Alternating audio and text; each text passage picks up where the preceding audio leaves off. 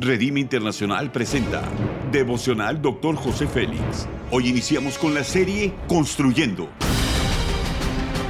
Una serie de enseñanzas y de instrucción profética del Dr. José Félix Coronel en voz del pastor Norberto Cruz. Iniciemos.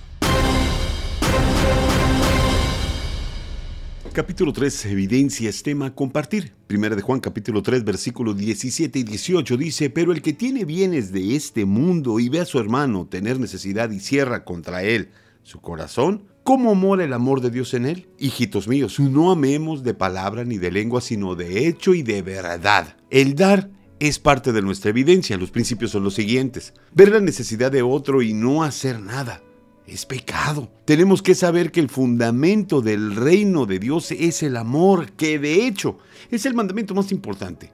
A menudo se define el amor conforme a nuestra forma de vivir y lo vemos como un sentimiento, no como posición desde donde expresamos que alguien es importante para nosotros. La Biblia dice en 2 de Corintios capítulo 9 versículo 8, Dios puede darles mucho más cosas a fin de que tengan todo lo necesario y aún les sobre. Así podrán hacer algo en favor de otros. Estiramos la mano cerrada o extendemos la mano abierta. Dios es amor y el amor es Dios. Si tienes a Dios, tienes amor, por tanto debes de compartirlo.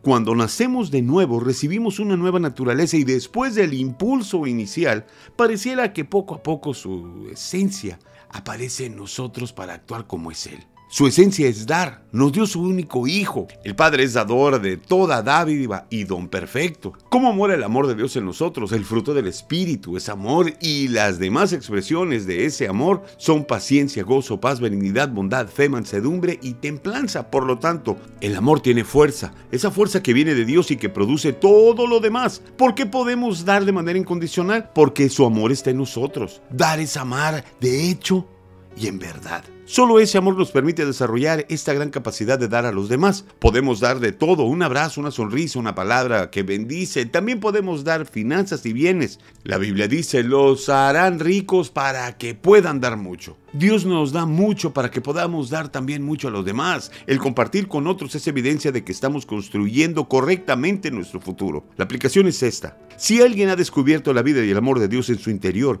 comprenderá que no accionar ese amor para el prójimo solo nos va a conducir al egoísmo, pero cuando observamos el sufrimiento de nuestro hermano y sentimos compasión y actuamos e impulsados por ese amor, entonces estamos construyendo correctamente. Haz conmigo esa declaración de fe. Elijo amar porque esto me hace mejor persona y es una evidencia de ser buen hijo de Dios.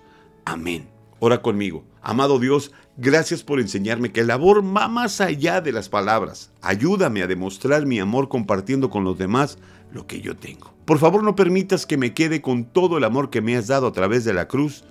Amén. Gracias por habernos escuchado en Devocional Dr. José Félix.